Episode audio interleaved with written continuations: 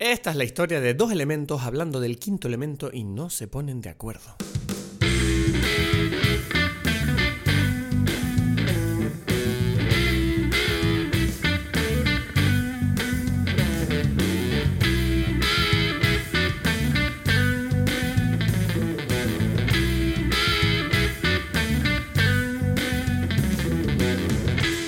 Hola a todos, mi nombre es Cristos Gacielo aquí desde Tenerife. Esto es Dime Pelis en breve. Conectaremos con Edgar Aponte desde Berlín. Y bueno, eh, me apetecía empezar esta semana eh, compartiendo contigo un email que hemos recibido de un, de, un, de un, ¿cómo se dice? Una persona que escucha, un oyente, exacto, un oyente, ¿ves? Poco a poco me voy haciendo profesional. Un oyente que se llama Alan Clover, que nos ha escrito un email bastante bonito me apetecía compartirlo contigo. Eh, Alan nos escribe, querido Gas, querido Edgar, este email no tiene mucha razón más que para expresar mi gratitud por vuestro podcast. Empecé a escuchar vuestro podcast durante la cuarentena y la verdad que me hicisteis sentir como en casa porque me relaciono mucho con ustedes. Nací en Caracas, me crié en Tenerife y ahora estoy estudiando en Alemania. Durante la cuarentena me tuve que quedar aquí y no pude ir a Tenerife en Semana Santa para ver a mis padres y amigos, pero aunque así fue, pude escuchar la combinación de acentos canario y venezolano que tan como en casa y a gusto me hacen sentir hablando de algo que me apasiona, como es el cine. Me he visto películas con la motivación incluida de saber que después iba a poder escuchar vuestras reflexiones y espero poder aportar mi granito de arena cuando tenga un poquito más de plata. Una vez más, eh, quería mostrarles mi apoyo. Un saludo y un abrazo grande desde Freiburg. Gracias, Alan, de verdad. Eh, te mando un abrazo muy grande de parte mía y de Edgar.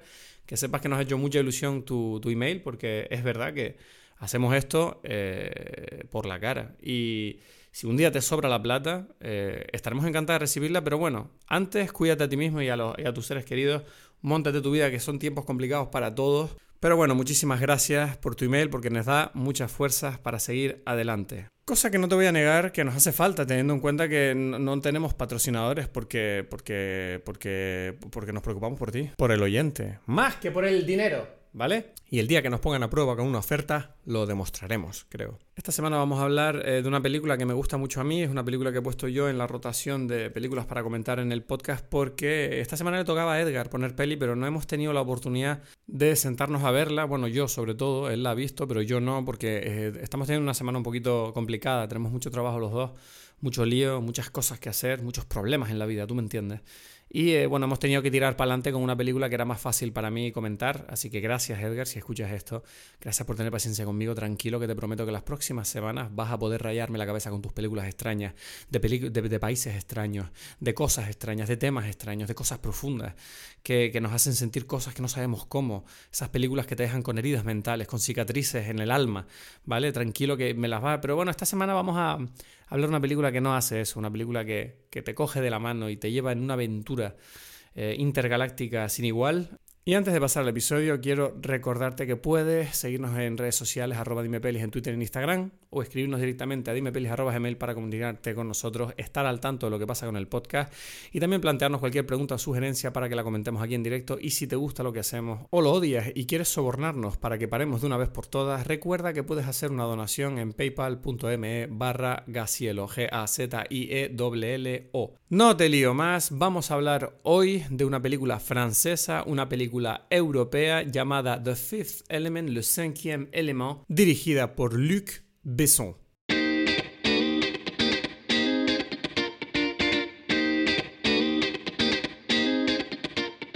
un apagón esta semana en, Tenerife y me hizo mucha gracia porque me acordé mucho de, de ti y de los venezolanos.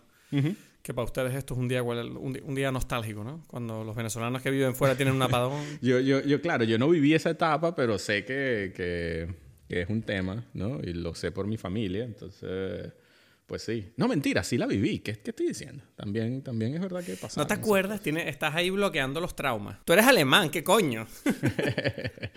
sí. No, no, no. Que por cierto, por cierto, si oyen, eh, para que sepas que quizás se oyen unos gritos, has escuchado unos gritos ahí. Eh, yo tengo un vecino que él se pone a gritar ¿Sabes? Eso es como... Eso es sano, es una actividad muy sana en tiempos de pandemia. Se pone a gritar cosas que no... No es gritar así como que, ah, quiero liberarme. No, es como... Es como si está haciendo una misa negra. Además pone una luz roja. Me comentaste algo de este tipo, pero, pero todavía sigue ahí. Está todavía convocando al demonio o algo. Exacto, sí, lo hace. uf, y lo hace bastante, lo hace como tres veces por semana, ¿sabes? Bueno, viendo, No sé, no sé. viendo cómo va la pandemia, pa- a lo mejor le está funcionando, No no, sé, sé. qué es lo que hace. De verdad, me pregunto, me pregunto que a veces se escuchan golpes, no sé, no Pero. ¿sabes qué sería genial? Que tú salieras y gritaras con él para que el tipo dijera, mierda, ¿sabes? Tengo un tipo ahora que me sigue, ¿sabes? Tú como tú tienes que estar ahí a tope con él, ¿sabes? Hay un seguidor, sí, sí, sí. Bueno, es gracioso porque los vecinos de, que están a su lado, sabes que a mí no me llega tan directo el, grito porque está diagonal a mí, pero los que están encima mío les toca al lado. Y, y yo decía, esta gente como, o sea, se han mudado muchas personas, es como que esto es insoportable. Y después nos dimos cuenta, cuando estamos en el balcón escuchándolos, que en realidad eh, la vecina es una, trabaja en un psiquiátrico, pues, ¿sabes? En- Entonces dije, ah, bueno, ya. O sea, que ella tiene paciencia. Y, y son amigos. Le tiene paciencia. sí, sí, porque a veces yo los veía como que esta gente habla ahí en el balcón y tal. Entonces después me di cuenta como que, ah, bueno, ella estará acostumbrada, ¿sabes? Y compartirán las drogas, porque también se supone que ella, yo estoy aquí, bueno, nadie sabe dónde vivo, entonces da un poco igual quiénes son las personas de las que estoy hablando. Pero ella cuenta así como ella agarra las, las drogas del psiquiátrico y ese es como que hacen sus test, ¿sabes? Como que esta droga Pero está buena. ¿tú sabes esto porque ella habla eso a plena luz del día a través de la terraza? En, su, en la terraza aquí, yo estoy sentado en el balcón tomando una cerveza y yo la escucho a ella echando los cuentos ahí que sí, nos metimos esta droga ahí, esta está un poco intensa, ¿sabes? Ya entiendo por qué los locos se ponen así, cosas así, ¿no? Bueno, no sé, yo creo, yo creo que son pues, amigos... el primer mundo. Yo creo que son amigos muy buenos para fiestas, estos que está- me estás presentando. O sea, faltas tú ahí, ¿sabes? Eh, O sea, es que esto, yo quería hacer esta fiesta, la fiesta del, del, del, del edificio es una gran fiesta, ¿no? no, ¿Sabes? es como, no sé, o sea, yo siento que no es... O sea, si esta es tu mayor desgracia, la desgracia eres tú, que eres un aburrido que estás en tu casa tranquilito. Esta, esta no, gente no, te está sé. ofreciendo algo. O sea, este tiene drogas, el otro tiene una energía de vivir. o sea, tú eres el que está aquí yo- quejándose en su podcast de cine, ¿sabes? Encerradito con su micrófono. No, no, no. Cuando yo estoy en mi balcón, yo pongo mis discos de vinilo todo hipster de salsa brava, salsa erótica y tal. Y eso ahí representa un cambio de, de, de mood en el, en- aquí en... Que bueno, hoy vamos a hablar de El Quinto Elemento, un- otra película de Luc Besson, curiosamente. Es el único director, creo, que hemos repetido en este podcast, ¿no? Sí, exacto, exacto. Yo nunca me imaginé que en el podcast entonces tendríamos que repetir el, el look Besson. Ya, y, sabes que cuando, pensé, cuando me di cuenta de eso dije, mierda, claro, o sea, es por iniciativa mía, principalmente, y me acabo de dar cuenta y digo, claro, es que en realidad Luc Besson, dos de sus películas son como mis preferidas, y es como, yo no era consciente hasta hoy de que Luc Besson puede ser tal vez uno de mis directores preferidos. Sí, es curioso, pero no me había dado cuenta, ¿sabes? Como que sí, no, Luc Besson, me encanta esa película, me encanta. No, y esta también me encanta, pero es como, sí, bueno, los directores preferidos. Siempre me voy como a, a otros, ¿no?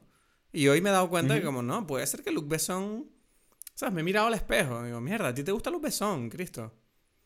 O sea, Sí, sí, eh, sí. Dime, ¿cuál es la bebida que has eh, creado con tus manos y tu hombría para, para la película El Quinto Elemento? Tengo curiosidad porque esta película no, es, no deja indiferente. Y creo que el cóctel tampoco. No, yo, yo, iba, yo iba a decir que, o sea, si hubiese sido más fiel a la película, tendría que haber eh, bebido una, ¿cómo es? Una milkshake de, Mal- de McDonald's, ¿sabes? Porque es lo que hay. No hay mucho más que eso. Pero bueno, dije, no. Bueno, hay, hay de hay champán por ahí. ¿Hay champán? ¿Sí? No. Sí, cuando derrotan Ah, es verdad, mal, es verdad, hay una champaña ahí, es verdad, es verdad, es verdad. No, entonces dije, bueno, ya, no sé, voy a hacer como una bebida y voy a buscar algo más interesante. Y lo único que me pareció, yo dije, bueno, tiene que ser algo que sea anaranjado, porque es como que este es el, el color de esta película, al menos para mí. Entonces conseguí un cóctel que se llama Night Vision, que es con, con jugo de, de zanahoria. Y, y medio lo versioné. Entonces tiene cachaza, eh, jugo de zanahoria, eh, ron y, eh, y un poquito de tónica.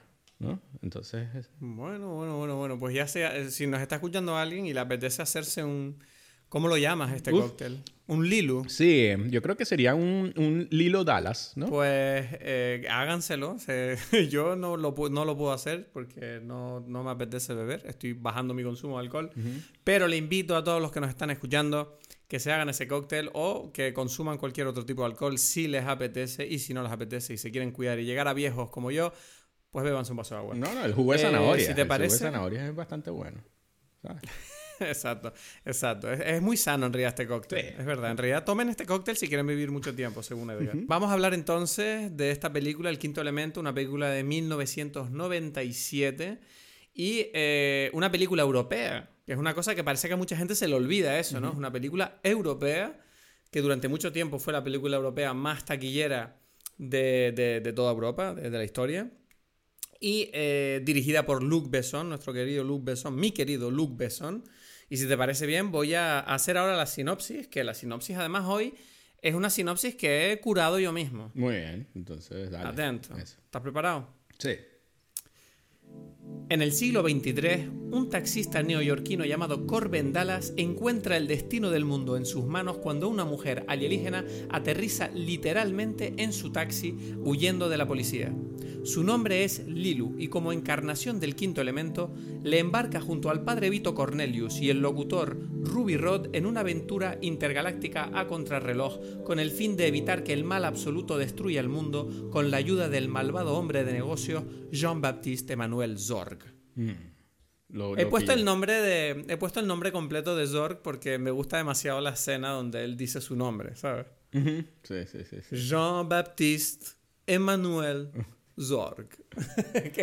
es que ve, esos son detalles que me encantan, que además hacen que la peli tenga esos toques como muy europeos, ¿no? Como tipos ahí franceses haciendo peliculitas eh, americanas en cierta manera, porque yo siento que esta es eh, este es claramente un intento de Luc Besson de hacer como un blockbuster de ciencia ficción tipo Hollywood, ¿no? Pero tú sientes que, exacto, eh, eh, empezamos con este tema que me parece muy interesante, que es eso, esta película tú la es una película europea, o sea, me refiero, tú sientes, mm, ya dijiste, como que el nombre ya te da como un, toque ahí europeo. ¿no? Yo sí siento que la película es muy francesa, pero claramente es como una, es una, es una mezcla, ¿no? Se, se nota mucho que sea, tú, si tú no sabes nada, tú puedes pensar que esta película es americana tranquilamente, pero yo sí siento que tiene muchos detalles, como León, ¿sabes? Que tiene esos planos o tiene esos tonos, eh, esos personajes, que tienen como ciertos, ciertos momentos donde dices, esto no lo haría un americano, ¿sabes?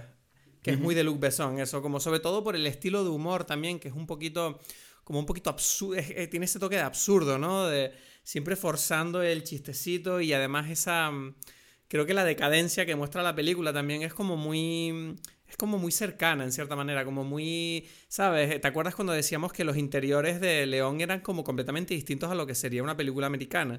Yo siento que esta película también tiene mucho de eso, ¿sabes? Que tú ves el apartamento de, de Corbin Dallas y, por ejemplo, el horno es como muy europeo, ¿sabes? Es una cosa de la casa de tu madre. Tiene detalles así como, a pesar de que todo es futurista, es como un futuro muy cutre, ¿no? Muy distópico. Entonces yo sí siento que la película eh, eh, tiene toques, no sé si decir europeos, pero como mínimo de Luc Besson se nota mucho que, la película no es completamente, no tiene una visión americana en la forma de en la ejecución. ¿Sabes lo que te digo? exacto. Eh, sí, pero me cuesta me cuesta verlo, o sea, como que lo Mira, te pongo otro ejemplo. Te pongo otro ejemplo. Por ejemplo, la escena del atracador, que es mitiquísima.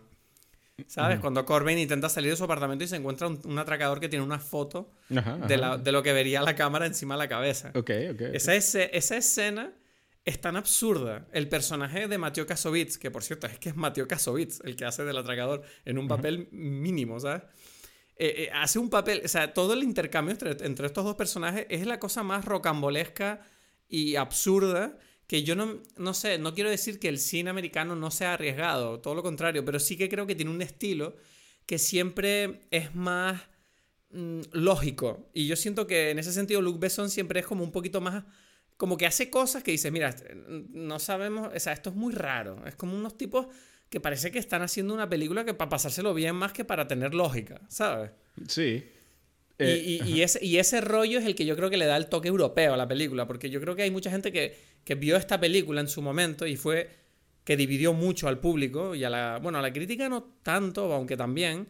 Y yo creo que fue un poco eso, que es que culturalmente un crítico americano ve esta película y dice, pero esto no tiene sentido, esto qué mierda es. Y otro, a, lo mejor más europeo, entiende que es como, mira, esto es un cachondeo, ¿sabes? Mm, pero es un cachondeo muy de Luc Besson. ¿Me entiendes? No, no digo que en América no haya ca- cachondeo. Claro, No sé es si que- me explico. Sí, es que por eso, es que, pero, pero bueno, porque es de él. O sea, no, no veo dónde está la parte, y esto, esto no lo digo porque creo, eh, o sea, no es por llevar la contraria, sino porque yo no lo veo. Y quisiera como que a conversarlo porque siento que siempre esta película está, eh, siempre se conversa de ella eh, en base a estos términos, como tú dices, ¿sabes? De, de, no, es película europea, eh, tiene una sensibilidad europea y tal. Y yo... Yo sí se lo noto. Claro, y- pero quiero, quiero- por eso, y, y quiero como que poner ahí el dedo a ver si, si, si yo también lo termino notando, ¿no? Porque yo, por ejemplo, si tú me dices, eh, yo qué sé, películas como Starship Troopers tiene esa cosa y no es gringa, pues, no sé, como que quiero ver, o, o Men in Black, por ejemplo, ¿sabes? Men in Black tiene eso, ¿no? No sé, me- no, es, es distinto. O sea, no sé, es que me cuesta ahora mismo de- delinearlo. O sea, claro, claro, claro, no. Es difícil, pero yo sí noto, no sé, por ejemplo, todo el tema de... Supongo que además la estética de la película ayuda, por ejemplo, los efectos especiales, la, lo- el diseño artístico, obviamente, ¿sabes? Que, que tú notas como Luc Besson hizo como un mini Dune, ¿no? Un, un proyecto ahí que intentó con, como contratar a la mejor gente para cada cosa, ¿no? Jean-Paul Gaultier haciendo los vestidos y los trajes, ¿sabes? Que dices, ¿qué es esto? ¿Sabes? Que, y yo creo que... O sea, para empezar, yo creo que el quinto elemento además bebe mucho. Se nota que hay como mucho mundo de la moda dentro de la película. ¿Sabes? Yo siento que cada, cada extra es una modelo. Es un modelo, ¿sabes? No, tú ves el tipo, la cabeza del, del alienígena, el, el- el negro este, la cabeza esta del negro. Es un modelo este tipo, no, no parece actor. Como De- a lo mejor el ayudante de Zorg también, que parece un modelo, ¿sabes? Bueno, el, No- el ayudante de Zork es Tricky, es el músico Tricky, ¿sabes? Ah, no sé quién es, o sea, pero tengo Es la un- sensación de que un- son como... Claro, es un músico, bueno, fue novio de Bjork en ese momento y es un, el- el- es el casi Pero él no es los- actor principalmente. No, él solamente ha actuado en esa película y es rarísimo. ¿Ves? Es que se- y se nota, ¿sabes? Y se nota porque como- por cómo lo hace, dices... siento- y eso es lo que yo creo que en, en cierta manera da, la, da la sensación de como, bueno, una película americana lo habría hecho como, bueno, vamos a contratar al mejor actor, ¿sabes? O al, por ejemplo, a uno bueno. No y sé- aquí no, aquí fue como, bueno, pillamos al pibe este que es colega, ¿sabes? Mm, Yo siento que hay un poco de eso, ¿sabes? Pero, pero eso también sucede, otra vez, digo, creo que sucede en otras, o sea, a mí- me parece interesante la sensibilidad que eso ocasiona, ¿no? Que, o sea, porque, para ver, yo siento que en otras películas también sucede, ¿no? Y, y por eso me parece curiosísimo, curiosísimo ese, ese personaje de, de esto, de Tricky, ¿no? Que es el también, eh, o sea, al principio trabajaba con Massive Attack, o sea, es como un músico mítico que, que no tiene nada que ver con, con, con, con el mundo del cine y lo ponen ahí en un papel bastante grande, ¿sabes? Y es como, ¿por qué, ¿Por qué esto sucedió? ¿A qué, ¿A qué se debe, no?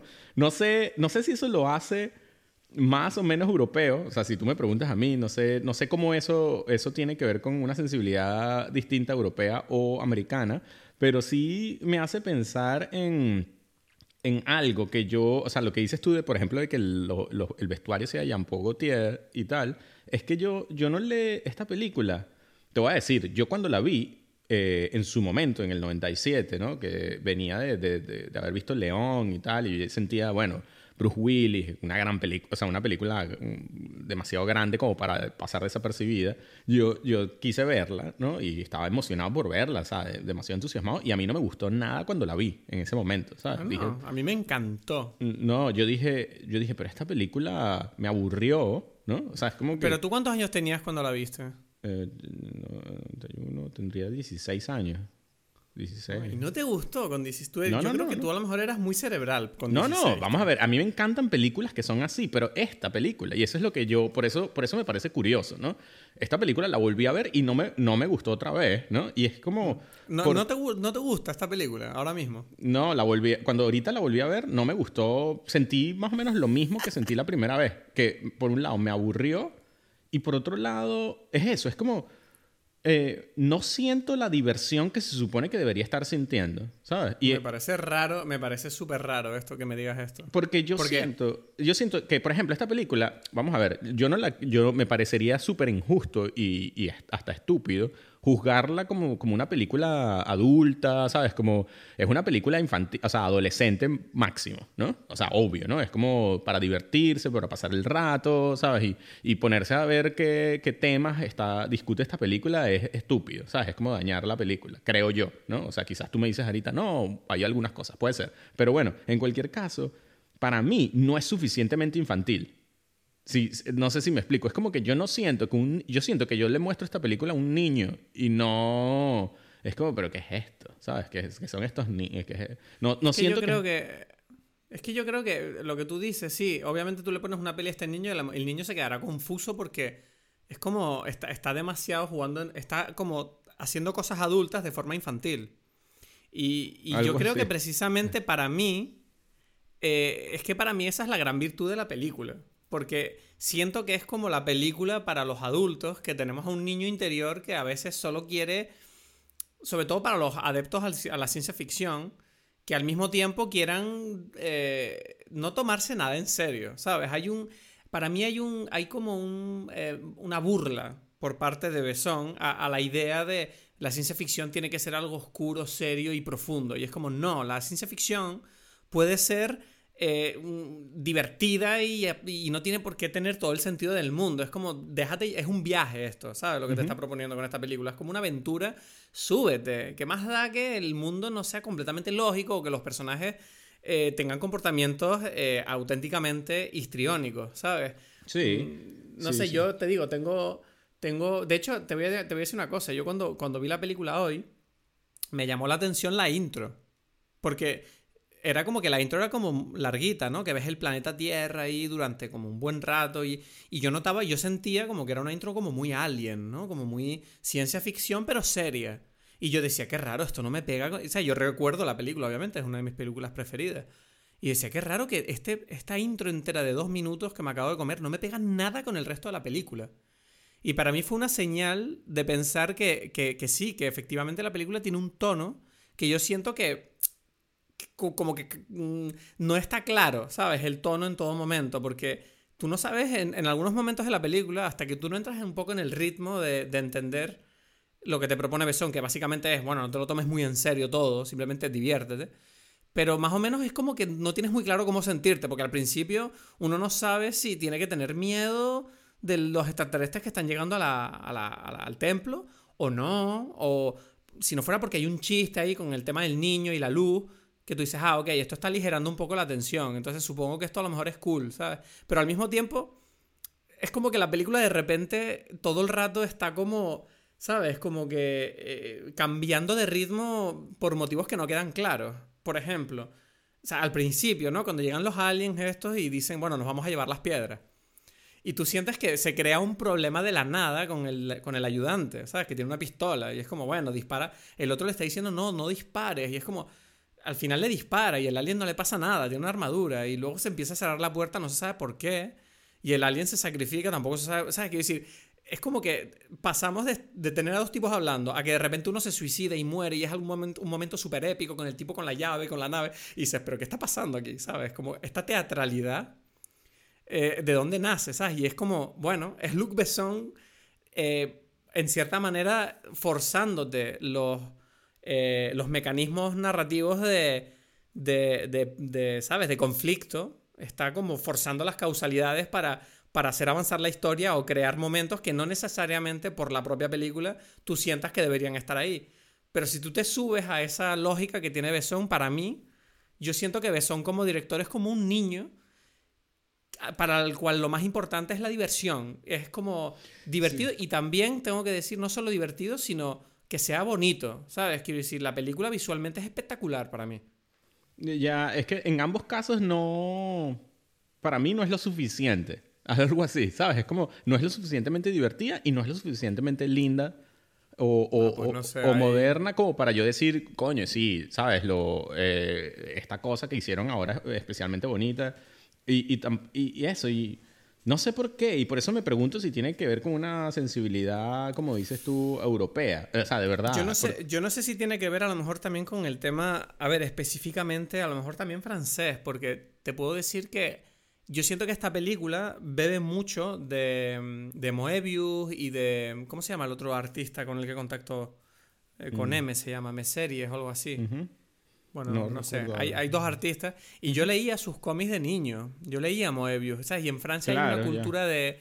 Hay una cultura del cómic y de, de, la de ciencia este ficción. cómic, ciencia ficción, sí, exacto, sí. Y que es muy extendida. Quiero decir, en Francia, para el que no lo sepa, la gente adulta lee cómics de forma habitual. Es una cosa muy normalizada. ¿sabes? Es un poco como el manga en Japón, pero la diferencia es que los temas de los cómics europeos, sobre todo franceses, eh, son como muy adultos. ¿no? No, no, no hacen cosas de niños de instituto. Es como temas, como decíamos, profundos y tal. Ciencia ficción poderosa.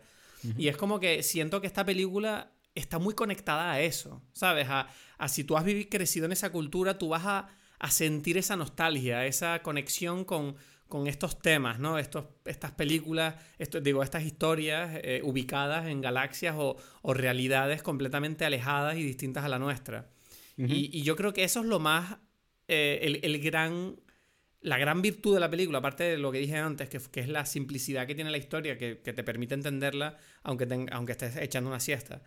Aparte de eso, es como que yo creo que de verdad es una película que te arranca de tu mundo, ¿sabes? Y te lleva a otro mundo completamente distinto, pero que al mismo tiempo tiene su propia lógica que, que te hacen pensar cosas. No digo que sean increíbles esas cosas, pero sí siento que es como que de verdad es una película de esas de desconexión.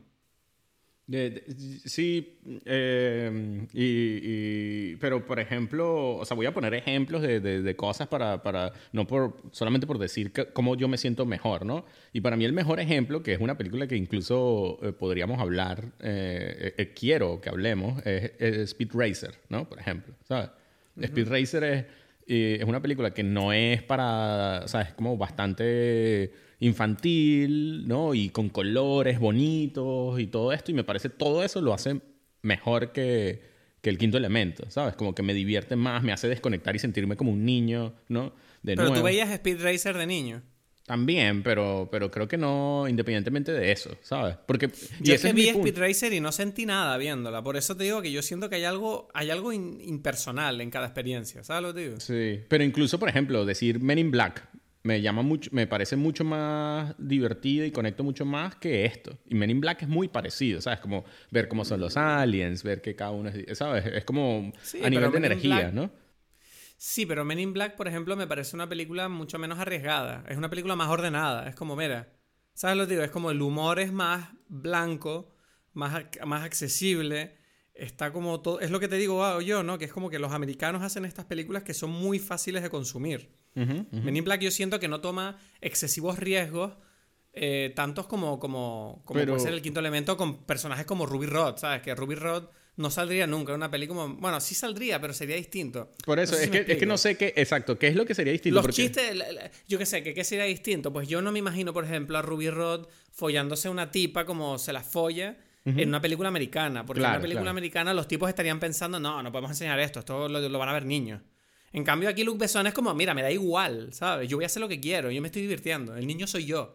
Exacto, exacto. La forma, la forma de ver el sexo es lo más distinto. Si, si tú me dices, ahí te doy toda la razón, es la, en ese momento es como que ya va, esta película que se supone que es para niños, tiene todo este tema sexual bastante presente en toda la película que no, Sí. no estaría en ninguna película americana, ¿no? Bueno, Eso pero porque es lo, que, es lo que decimos siempre, los franceses, tío, ya sabes cómo les gusta el sexo a los franceses. o sea, esta es una cosa muy, muy presente en la, en, la, en la cultura francesa, a pesar de que también es una, al mismo tiempo es una cultura muy políticamente correcta, ¿sabes? Sí, sí, sí. Pero, a nivel, pero creo que en los entornos personales es muy sexual. Quizás no lo, no lo conozco lo suficiente como para sentir, o sea, porque, y también tengo como dudas que sea más sexual que las latinas, ¿sabes? Sí, Porque- pero, pero no sé, o sea, sí, son como muy parecidos en ese sentido, pero yo siento que, la, que los franceses la diferencia que tienen es como que tienen ese toque más extremo, ¿sabes? Los latinos yo siento que son como más, es como un, más constante, ¿no? Es como, bueno, ustedes son como más em, ruidosos y a lo mejor más caóticos, pero los franceses son como un poquito más japoneses en el sentido de, bueno, a nivel general, como grupo, se comportan, son limpios, ordenados y todo lo que tú quieras, pero luego, luego de repente hay como picos, ¿sabes? Como lo que se dice siempre, ¿no? Que un francés puede ser el tipo más elegante y a la vez más guarro que tú conoces. Claro, claro. Pero eso, eso, eso es bastante. En, ahí estamos entrando a algo como, como, como sí bastante europeo, porque yo creo que eso también es bastante. Pues yo siento que la película es así, porque al mismo tiempo es una película que yo creo. Tú dices que no, pero para mí es una película que es preciosa visualmente, pero al mismo tiempo te está enseñando constantemente corrupción, eh, contaminación, un futuro muy distópico, todo, todo está hecho mierda, pero al mismo tiempo es como que, no sé, es como yo siento que eso es muy europeo, ¿sabes? Como que, no, no sé. Eh, pero no, ves, por ejemplo, en eso ya siento que no, porque para mí esto... Eh, bueno, Blade Runner es parecido. Exacto, es lo que te iba a decir. Y esta película, y eso es algo que en su momento yo ya... Pero Blade Runner no tiene humor. ¿Me entiendes? Es que ahí es donde ves la diferencia. Pero claro, y por eso te digo, depende de lo que estemos hablando, ¿no? O sea, ahí, ahí es interesante. Pero por ejemplo, Total Recall sí es como humor y todo esto que estoy diciendo. Es verdad, mira, eh, ¿sabes que empecé a ver Total Recall la semana pasada no y la dejé? Y la quiero terminar porque te juro que me, o sea, esa película tengo ganas de volverla a ver. No sé, si te apetecerá no sé si te apetece conversarla aquí a lo mejor. Puede ser, aunque en que te digo, de, de hoy vamos, ya hemos sacado ya para mí por lo menos dos que están por encima en mi lista, que es Speed Racer y Blade Runner, ¿sabes? Pero Total sí, Recall pero Blade Runner para mí no, no, no, no, juega en la misma liga que esta película, porque como te decía, Blade Runner es una película de ciencia ficción profunda.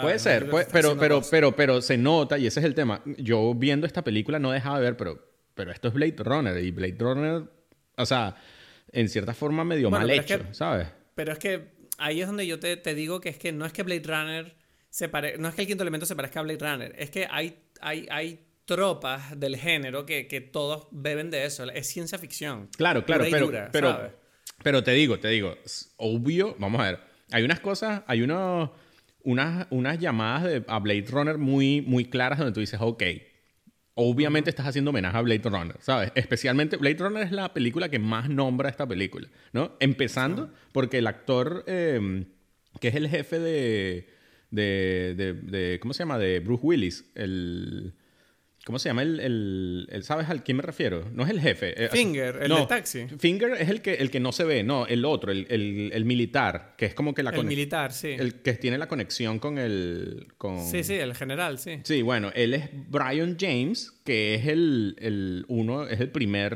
replicant que matan en Blade Runner. Es verdad, no me había dado cuenta. Exacto. Es verdad, está más gordo en esta película. Claro, está mucho más viejo, pues, ¿sabes? Pero es como Pero joder, es verdad es el replicante, no me había dado cuenta. Sí, sí, sí. Entonces tú dices. es genial. Ese, actor que es un gran actor, ¿sabes? Que, que cuando tú. Lo, ese, ese tipo ha actuado en las mejores películas de los años 80, 90, ¿sabes? Pero bueno, pero, o sea, no es casualidad, ¿sabes? Y yo siento que hay como eh, cosas así donde tú dices, ok, bien, estás tomando esto, te, importa, ¿no? Y. Y bueno, pero sí, sí te, te doy totalmente la razón en, en, eso de que esta película no, no, no, o sea, como que no compite con Blade Runner a nivel eh, tonal, yo entiendo que sí compite a nivel eh, de producción, ¿no? Digámoslo así, ¿no? Porque de sí, exacto. No, pero a ver, esta película es que te digo de verdad, o sea, repito, es una película hecha para los niños interiores de los adultos que no quieran tomarse las cosas en serio. Sí, sí, sí. Y, te digo, y te lo digo que yo tengo aquí apuntado mis notas, estoy viendo y tengo varios apuntes como por ejemplo, tengo puesto aquí, nadie actúa normal en esta película, el atracador del tipo, ¿sabes? Y luego puse también lo de la cucaracha, la cucaracha con la antena. ¿Sabes? Que ese momento yo me, yo me reí en alto, ¿sabes? Porque es completamente absurdo. Y además se nota que cogieron a una cucaracha de verdad y le pusieron esa mierda de antena encima como... ¿Sabes? Como eso es una cosa que yo creo que... Bueno, eso me pega con Men in Black, por ejemplo. Sí, exacto. Pero igualmente, ¿sabes? Pero igualmente yo, yo lo veo a través de los ojos de Besón, ¿sabes? Siento ese toque de, de un poco, de, de, muy de burla francesa, de me da igual, ¿sabes? Que esto es el futuro, pero vamos a hacerlo cutre, ¿sabes? Y también tengo aquí em, el tema este de, ¿cuál era lo otro? Ah, sí, hay una parte que me reí en alto, que, que fue cuando el, el, el monje, ¿no? Eh, Vito Cornelio, le explica al presidente del, del, país, de los Estados Unidos, eh, el tema de la leyenda y le saca un libro y literalmente le está contando un cuento. Exacto, sí, sí, sí. sí. y yo, yo ahí me morí de risa porque dije, mira, esto es la simplicidad de la película hecha a, la máxima. O sea, es lo que tú dices, ¿no? Sientes que es como, mira, esto es una película para niños. Porque aquí viene un señor que es como un monje a contar esta profecía, ¿no? A un presidente de los Estados Unidos y lo hace con imágenes dibujadas, que además esas imágenes recuerdan al cómic europeo, lo tengo que decir otra vez. Se, nota que están hechas por eh, no sé cuál de los dos artistas, pero es cómic europeo puro y duro. Pero luego al mismo tiempo hay escenas de sexo y hay líbido por todos lados, ¿no? Entonces eh, me encanta ese caos a mí. Yo me siento muy atraído por ese tipo de batidos que no sabes cómo tomártelos. Y, claro, O sea, no eh, sé, ahora quitando el hecho de. Bueno, dime. O sea, es que quiero salir del tema de si la película es buena o mala para entrar ya en la película. Bueno, no. O sea, yo quería decir, por ejemplo, que esto de lo del sexo, como dices tú, que, que es lo que me parece quizás que mm, sería distinto en una película americana y por lo tanto la convierte en una película más europea. Es lo único hasta ahora de lo que siento, ¿no? Eh, eh, me parece que es, o sea, que conecta con algo que quiero decir, que es lo que más me gustó de la película, es, o sea, lo que, lo que, lo, lo que rescato de esta película es ese, esa secuencia de entrar al avión, ¿sabes? De... Ah, bueno, bueno, es que tenemos que hablar de los monta del montaje de esta película. Ese, ese, ese montaje, ese, eh, pero no solamente el montaje, el montaje es claro, es la forma en que está logrado, que está genial, pero, pero, pero además la idea eh, desde el punto de vista de dirección, ¿no? Del Luc Besson de contar este, entrar al, del, eh, del, eh, del, despegue de este avión, ¿no? Y de que, todos los, los, pasajeros se meten y entonces mientras está pasando eso está, ¿cómo se llama? Ruby Roth seduciendo a esta mujer, a esta azafata y... Y bueno, cada personaje está viviendo su momento, ¿no? Y, y todo, o sea, en realidad, todo esto es un chiste sexual. ¿No? Me parece genial. Eso, eso es lo que me parece más dedican, genial. Dedican literalmente dos minutos de la película a hacer un chiste que para decir este tipo se va a coger a la zafata y al mismo tiempo el avión se va para otro lado y ya eso, es. lo único que te está contando la película durante dos minutos. Eso eso sí es algo que es como que y de la forma en que, que, está hecho eso sí como que me divirtió. Eso es lo que más me divierte de toda la película es esa escena. Y, y yo siento que allí es donde donde tú dices ok esto es esto está muy bien hecho, muy bien construido. Eh, y, pero al mismo tiempo es lo que te digo, que es como cachondeo puro, ¿no? Es como lo que pero... dice, eh, este, es, la máxima expresión de un director que claramente no se está tomando en serio esta película. O, sea, no quiere que la película sea tomada en serio, ¿sabes? Pero por eso a mí me gustaría que toda la película fuese así. Es que las otras cosas yo no las siento tan divertidas. Yo sí siento que toda la película es así. No, por ejemplo, te digo, es que ese es el tema. Por ejemplo, Jean-Paul Gaultier o sea, los, todos estos eh, trajes y eso, es como medio... Es como muy artístico, ¿sabes? Es como esa... No, que no es como infantil, ¿sabes? Es como que es lo que te digo de que un niño no... O sea, yo me puedo imaginar un adolescente viendo esa escena y disfrutando demasiado ese chiste, ¿entiendes? Pero yo no, esa misma sensación no la veo con las otras cosas. La, no pero es que ves, ahí, ahí es, pero yo es que yo precisamente ahí es donde yo, para lo que para ti es un defecto, para mí es una virtud de la película. Porque yo creo que esta película, al mismo tiempo que es un cachondeo, también te plantea la idea de elevar el nivel. Quiero decir, el, el diseño artístico y las, y, las ropas y las prendas y todo lo que es, no sé, lo que es, tú veas de la película que está bien hecho en cierta manera sí, lo que tú dices no encaja con un público adolescente porque no van a entender eh, la, complejidad o la belleza de estas cosas que están viendo o por qué esto es bello o no, ¿sabes? Pero precisamente a mí me gusta la idea de que planteen esa cosa, ¿sabes? Que es como, mira, ¿tú no crees que esto es bonito? Y a lo mejor pueden verlo o no, pero por lo menos te pone, te pone ese reto, ¿sabes? Dice, mierda, esta estética es, es impresionante. Y yo creo que eso es una semilla en la cabeza de, de alguien que puede ser adolescente o no. Yo ya como te dije, esta película para mí no necesariamente es para gente joven, es para adultos que, les apetezca pasar un buen rato y no se tomen las cosas muy en serio. Ok, ok, ok. Ya, pero, pero, de verdad, y, dime. ¿Mm?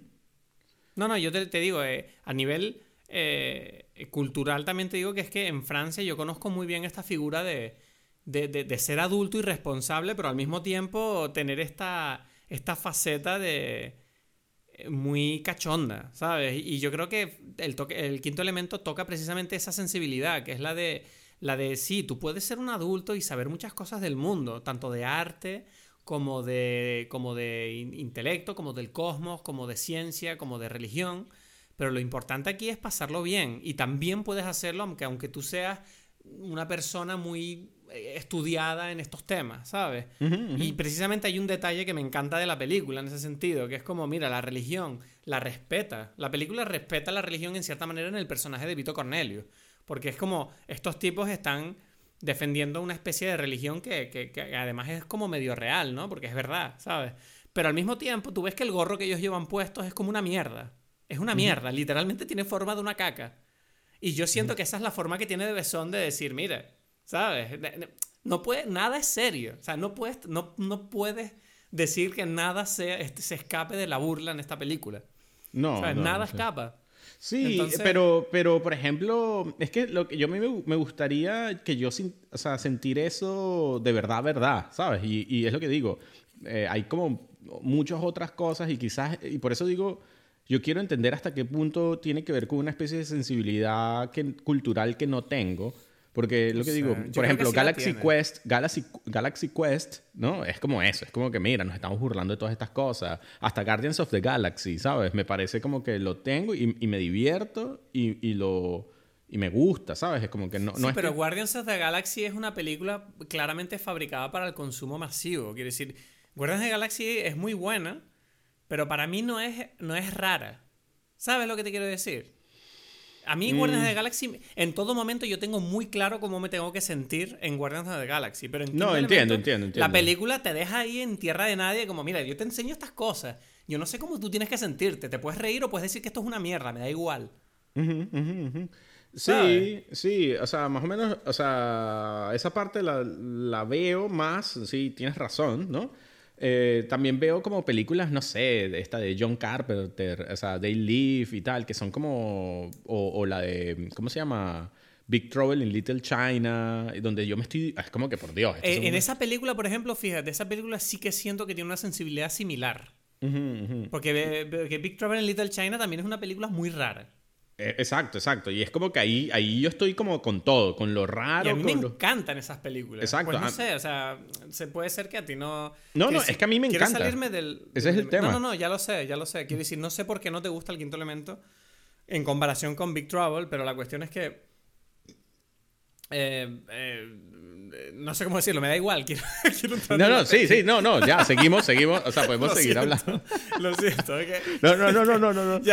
A, mí también me da igual. A mí también me da igual, eso es lo que digo. Es que no quiero, de, no quiero defender más la peli, lo que quiero es hablar de la peli, ¿sabes? No, no, por eso, por eso, por eso. Y yo te estoy hablando, te digo, te digo otra vez, lo, de, lo del montaje ese me parece genial, ¿no? Genial. Ese es como que el mejor momento de... Y, y es como que ese, ese es el mejor momento de la película, seguido del otro montaje que a mí me gusta, que es el de el de la, la, cantante de ópera y Lilo peleando con, la, con la... Es que, es que la película tiene... Eh, yo, quería decirlo esto, que es que em, me encantan eh, la edición de esta película y la idea que tiene Besón a la hora de, de, contar, de cómo hacer avanzar la historia, ¿no? Porque... Los momentos más importantes de la película siempre lo hacen con esta técnica ¿no? de editar como varias situaciones a la vez y contar, ir revelando eh, cómo se desarrolla eh, el acontecimiento que ocurra en ese momento a través de varios personajes que no están en el mismo lugar hablando cosas distintas. Y, eso ocurre varias veces, ¿no? Ocurre cuando se descubre que han robado una caja de la nave que estrellaron y que está vacía la caja. Lo hace, ocurre también en el despegue del avión, ocurre también en el concierto de, de ¿cómo se llama? La, bueno, la, mujer esta de la ópera, ¿no? Que canta y al mismo tiempo con la canción te va contando los sentimientos de Lilu mientras se enfrenta a los tipos que mataron a sus amigos. Y todo eso para mí, o sea, no sé, o sea, a mí me pareció cuando la vi ahora, dije, Dios, me parece excelente eh, esta forma de, me parece súper inventiva y, y de una calidad tremenda como director el el decir, lo voy a contar así, ¿sabes? Porque lo podías haber contado de otra manera súper plano. Y esto me parece que es buen cine, ¿sabes? Bien editado así. Sí, exacto. Quitando, quitando lo que es la película en sí, me refiero a esta decisión eh, de, de, de, no, sé si estaba escrito en el guion así, pero esta decisión de cómo contar la, las cosas me parece excelente. O sea, es una cosa que yo de hecho me lo apunté, dije, tengo que hacer cosas así yo en mis vídeos, ¿sabes? sí, está muy bien. No, no, la forma, o sea, eso de, de, de, meter, porque además está contando otro tema, está haciendo un chiste, pero está avanzando la historia, ¿no? Eh, eso está, eh, está muy bien logrado. Eso. Eso, es, eso es lo que más me gustó de la película, fue eso. Cuando tú de repente tú te estás dando cuenta que tú estás en un momento que simplemente es para contar algo muy básico de la historia, está metiendo todo, todo otras cosas, como que está juntando a los personajes, está haciendo un chiste y está metiéndote en, en ese caso es donde también triunfa el tono, ¿sabes? Donde tú dices como que este es el tono perfecto para esta película, ¿sabes? que, que, siento que en otros momentos no está, pero en ese momento sí, sí está muy claro, ¿sabes? De, de divertido, eh, pero, pero, pero como medio elaborado, ¿no? Como dices tú, como, como como una obra de arte divertida, ¿no? No es solamente, mm. no es solamente diversión por diversión sin que tenga ese toque artístico, ¿no? Eh, yo siento que allí es donde yo lo siento, ¿no? No, y, y no sé, o sea, te digo, es que hay otra cosa que me encanta de la película, que es cómo te presenta el futuro. Y yo creo que en el fondo lo hace de una manera que sí, que a lo mejor yo aquí estoy como inventándome, lo que la película no lo hace adrede, pero yo sí siento que la película en cierta manera es como una advertencia a la evolución de los humanos hacia un camino como cómodo y estúpido. Es decir, o sea, yo cuando veo el mundo del quinto elemento se, se nota, ¿no? Es un mundo en clara decadencia, habitado en su mayoría por personas que, o sea, pueden ser malvadas o, o bien intencionadas, pero la mayoría son como todos ineptos, son todos imbéciles. O sea, todos, desde el atracador de la, de, la puerta de la, del apartamento de Corben, al tipo que le vende la comida tailandesa, que también es un inepto, porque él dice que, no, seguro que está todo bien. No, no tienes idea. Los políticos también son unos ineptos. Nadie sabe lo que... Los militares son unos imbéciles que, se, que tiran misiles ahí a pesar de que todo el mundo les está diciendo, mira, igual no, ¿sabes? Y es como que tú ves que eh, eh, eh, También eso. Hasta el mismo presidente, el presidente tiene cara como de, retrasado, ¿sabes? Es como que tiene como los ojos... No sé. Yo creo que el presidente tiene como bondad. Es lo único que tiene. No, pero una bondad como la bondad que tiene como un tipo que tiene problemas mentales, que es como que piensa que todo el mundo es bueno, ¿sabes? Pero es como... Pero porque, porque es lo que te digo, la película te muestra a la gente como... Esta película te dice básicamente que es como, mira, estos, estos tipos evolucionaron hasta un punto que es como que todo está hecho, ¿sabes? Como que tiene una vida demasiado cómoda y ya es como que no en cierta manera es como que la inteligencia ya no tiene retos y es como que se, se acomodaron y se quedaron tontos. Y, y, creo que también es un mecanismo fácil para hacer, hacer ver que Corben es como increíble, ¿no? Pero al mismo tiempo yo creo que es divertido porque te da la, la oportunidad de ver a Corben Dallas. Eh, claramente como el único tío que sabe lidiar con problemas de verdad, ¿sabes? Y está tratando de estrujar constantemente ayuda rodeado de esta gente que son todos imbéciles, ¿sabes? Literalmente, o sea, cuando tú lo ves todo el rato, ¿sabes? Y, yo siento que, que en cierta manera hace que cuando tú estás viendo esta película, sobre todo ahora, a mí lo que me pegó fuerte fue sentir como que esta película refleja muy bien el estado anímico de la gente ahora, en 2020, y la opinión que tiene la gente de la humanidad. ¿Sabes? Porque esta película, te recuerdo, es del 97, ¿eh? Desde una época donde la gente todavía vivía medio desconectada, ¿sabes? La idea para ellos de que el mundo es una mierda y todos somos estúpidos no estaba tan enterrada, ¿sabes? No estaba tan clara, ¿sabes? En cambio ahora con, con estas redes sociales, internet y todo el ruido que tenemos hoy en día, es verdad que la idea de que la humanidad sea estúpida es una cosa que es eh, está muy extendida entre la gente, está muy aceptada por mucha gente. Yo, yo no creo que sea del todo verdad, pero sí siento que esta película claramente conecta mucho con eso. ¿Sabes? Que es como, mira, la gente son estúpidos todos. Son todos imbéciles. Y Corben es el tipo que está como, chacho, espabilen, loco. Pásame la puta pistola y le pasa dos bolas. Y dices, loco. Sí, no sé, o sea, tú me lo dices y quizás puedo ver, puedo hacer como un esfuerzo de volver a ver la película para verla ese, con ese prisma, pero yo Pero todo el rato, mira, Sorg también, que se supone que es como inteligente, está todo el rato pidiéndole que, a estúpidos que le hagan las cosas. Los alienígenas esos son imbéciles todos, no saben nada. Como son idiotas, su único método es la violencia. Todo el rato ellos recurren a la violencia y a gritar y a enfadarse y constantemente se comen mierda, ¿sabes? Les pasan, se mueren todos porque no saben eh, actuar con inteligencia. El ayudante de Sor también es un imbécil que no, no sabe hacer nada y al final muere estúpidamente, ¿sabes? Y es como que todo el rato tú ves cómo la estupidez lleva a la gente a los caminos eh, eh, erróneos y al final ¿sabes? Yo siento que la película, en cierta manera, aparte de. No necesariamente te está diciendo, bueno, tenemos que ser más inteligentes, pero sí por lo menos ser como más. Eh, eh, ser, como más bondadosos los unos con los otros. porque, porque la estupidez lleva a, la confrontación de una manera muy fácil. Es muy fácil confrontar a los demás, es muy fácil caer en la destrucción. Romper cosas siempre es más fácil que construir. Y yo siento que a mí me gusta que el, mensaje que es muy simple de esta película es muy simple. Es básicamente el amor es importante y el amor en todas sus formas, no solo la relación sentimental de Corbin y Lilu, que es muy forzada, pero sino también la, la, la, la eso, el, el, cariño entre las personas, ¿sabes? Y yo siento que, por ejemplo, tú ves que el presidente de los Estados Unidos, como tú decías, ¿no? Es como un tipo que... Eh, el tipo constantemente está como, no sé qué está, no sabe, él es escéptico todo el rato, no se fía de sus militares, mm, no se fía del todo tampoco del, del monje y está siempre como escuchando a todo el mundo tratando de buscarla. Obviamente es un imbécil porque no sabe lo que está pasando, pero por lo menos él tiene esa, esa duda eh, de, tierna, eh, tiene una ternura que hace que en la película por lo menos le, dé el regalo de, llegar a buen puerto, ¿sabes? Como este tipo por lo menos se mantuvo abierto a todas las posibilidades y eligió la mejor. Y, no sé, ¿sabes? Eso, ese mensaje a mí de la película me gusta, a pesar de que es un mensaje que es muy reductivo, y, pero al mismo tiempo, si tú entiendes que la película no hay que tomársela en serio, siento que es, bastante bonito y, poderoso en, en, su propia forma, ¿sabes? Claro. Ahí es donde yo digo también las cosas que siempre, o sea, que hemos, no sé si, si lo hemos puesto con estas palabras, pero creo que lo hemos hablado tú y yo en algún momento, que para mí las películas también yo en cierta forma las juzgo por lo que intentan ser, no por lo que yo quisiera que fuesen, ¿sabes? Es como que, bueno, la película quiere ser esto, entonces, ¿lo logra o no? ¿No? Más o menos. Eh, pero a mí, a mí ahí es donde también me pasa eso. Yo veo el mensaje y el mensaje es como que, bueno, porque me lo dice la película ah, de una forma muy obvia y está bien que sea obvio, no, eso no es necesariamente un problema. Eh, lo, lo, escucho, pero siento que la película podría también, o sea, como que no sé si está a la altura del, o sea, no, o sea, de ese mensaje también. Es como, como tú dices, es como Lilo y, y Corben. Es como, pero esta, esto, yo no veo el amor en esta gente, ¿sabes? Tú me lo estás ahí como que poniendo y no. Eso es verdad. De hecho, es un poquito creepy el momento donde Corbin la, la, besa mientras ella está inconsciente. Que yo dije, yeah. O sea, esto es un poco. ¿Sabes? Pero, pero, dije, pero también dije, mira, ves, eso es muy francés. Porque, porque los franceses son como muy de reírse. Como vamos a hacer el chistecito de que la besa y luego la tipa le pone una pistola en la cabeza. Claro, no, el, el chiste está bien. A mí me parece que el chiste está bien, pero tengo que decir aquí, bueno, porque ya hemos tocado el tema de Luc Besson que en esta película sí sentí más creepy que en, que en León todo lo que habíamos hablado sobre Luke Besson. Sí, porque, porque, porque yo pensé, ya va.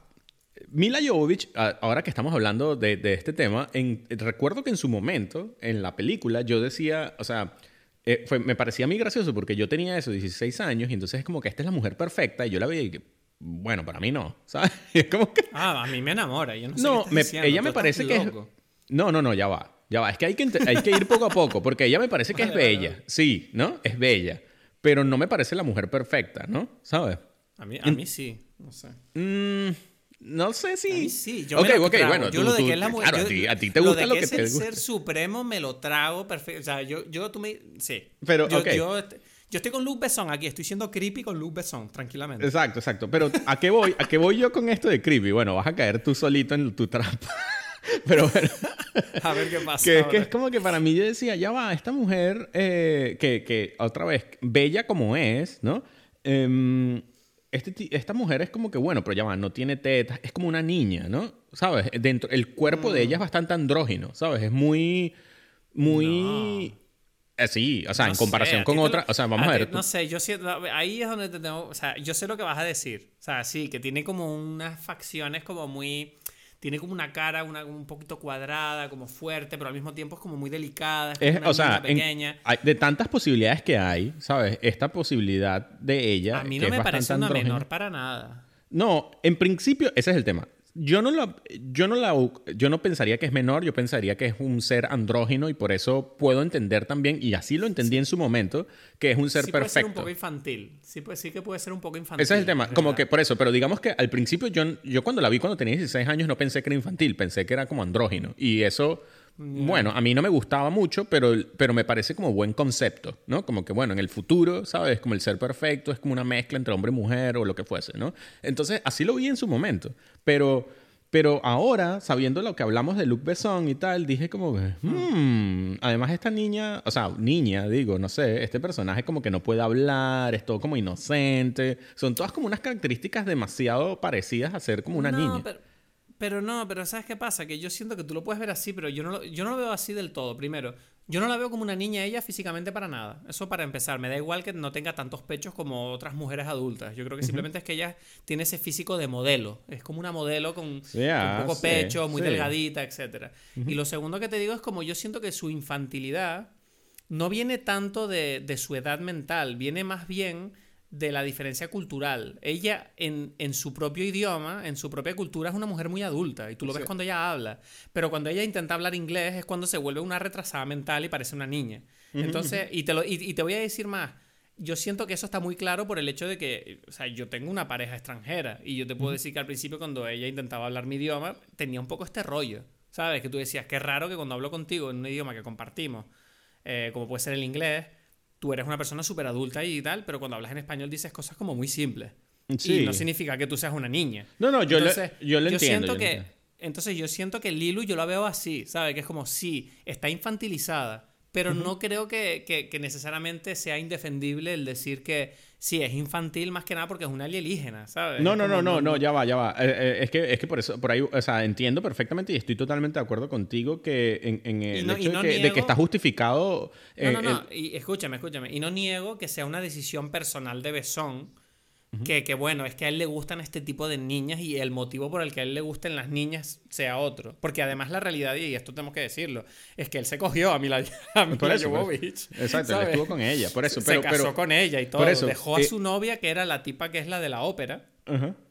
La cantante, que bueno, no es la cantante, es la tipa que interpreta a la, a la mujer que canta en la película. Era Claro. la tipa con la que él estaba y la dejó por Mila Jovovich durante la producción. Claro, o sea, imagínate claro. el ambiente en el set. Sí, sí, sí, sí, por eso, pero mi, mi- y ahí voy, es como que yo creo que, que en la película está justificado porque ella es como es, ¿no? O sea, y, y- y Ya. siento que, que eso está bien, pero, pero es interesante que, que, que, que dijimos que esta historia de amor está como forzada para nosotros, ¿sabes? Como, Sí, como sí. que esto, ¿por qué? O sea, ¿por qué este tipo se va a enamorar de este personaje? ¿Sabes? Es como... Es verdad que Corbin y Lilu no me pegan nada, salvo No. por el hecho de que a lo mejor Corbin es como un tipo que se nota que ha visto mucha mierda. Y, él y la inocencia de Lilu, yo siento que a él le atrae mucho porque él está acostumbrado a estar rodeado de gente muy, ¿sabes? Muy, no sé cómo decirlo, corrupta, ¿no? Como gente muy eh, dolida o que ha visto- traumada o, o- o que forma parte de este mundo sucio y de repente se encuentra con este personaje que es tan inocente, limpio, puro. Y él siente como que eso a él le plantea él una oportunidad de sentirse, de ser mejor persona, ¿sabes? Porque él es verdad que cuando tú conoces a Corbin al principio, la realidad es que Corbin no es una persona, es una persona que tiene honor, pero no, no sabemos si es honesto. Porque tú ves que, ¿sabes? Él, él está como haciéndole trampa, está perdiendo los puntos del carnet todo el rato, está como haciéndole mentiras al jefe del taxi, eh, no trata bien a su madre, nunca la llama, ¿sabes? Es como un tipo que... Es un tipo que se deja llevar, también porque tiene un pasado militar que supuestamente es como, mira, es el único tipo que quedó vivo de su, de su grupo militar, ¿sabes? Entonces es como, bueno, está como herido el tipo, ¿no? Tiene como un trauma o algo, no sé. Ya, yo tengo que decir- yo creo como esa, como esa figura a la que él poder redimirse un poco. Ya, yo tengo que decir que como personaje, el que siento menos, que no sé, si tú me preguntas cómo es, yo para mí ese personaje es Bruce Willis, ya. O sea, no, no puedo decir qué qué se supone que era. O sea, yo, lo, No, único, eh, lo eh, único es que era un tipo hábil militarmente, ya. O sea, de No, resto a es como decir- yo que... te voy a decir, te- siguiendo la línea de que esta película no hay que tomársela en serio, yo te puedo decir que el personaje de Corbin Dallas es Bruce Willis pasándoselo bien rodando en una película. Ya está. Ya, ya, ya. Y por eso, pero... Y, y, y, y yo quisiera, o sea, en otras películas... O sea, porque, por ejemplo, Lilu tiene un sentido como personaje. Lilu, yo sé quién es Lilu, ¿sabes? También sé cómo es el... El, el, el cura este, ¿no? Eh, este tipo lo sé. Ah, no sé, personajes hasta superficiales como Tricky, o sea, el, el tipo de, de Zorg o, o, el presidente, que no, no tienen mucho superficialidad, eh, mucha profundidad igual sé qué son, ¿sabes? O el jefe de los aliens estos eh, que pelean, ¿sabes? Estos- Es que a mí me gusta que no sepas qué son. Porque No, eso- te lo eso me parece- antes, La película no, no, no. te está diciendo cómo. Ya va, ya va, ya va. No, no. Sí sabes lo que son. Son superficiales, pero está bien. Eso no, eso no me molesta, Exacto. ¿sabes? Es como que, eh, ya, yo sé lo que es este tipo. Es una cosa eh, unidimensional. Él quiere solamente una cosa, bien. Pero, pero eh, Bruce Willis, no sé. Es como que, ¿qué es este tipo? Este tipo, no sé qué es. ¿Sabes? Y, y, tampoco no lo sé porque sea un misterio. Es como que. Bruce Willis es un tipo. Es, es el honor, básicamente. Es el único personaje de la, de la película que, que, que, que, se enfrenta al problema tratando de solucionarlo bien. Bueno, a través de sus herramientas, que es la lucha, pues. Pero, pero no. O sea, pues, tú, tú, no estás viendo, tú no estás viendo que está el presidente de los Estados Unidos con todo un ejército a su disposición y no sabe lo que hacer. Es como manda a un tipo nada más. A este es, como, es un imbécil, es un imbécil. Corbin es como, está, es como, ah, otra vez unos imbéciles diciéndome que les ayude, ¿sabes? Es como él lidiando con imbéciles todo el rato.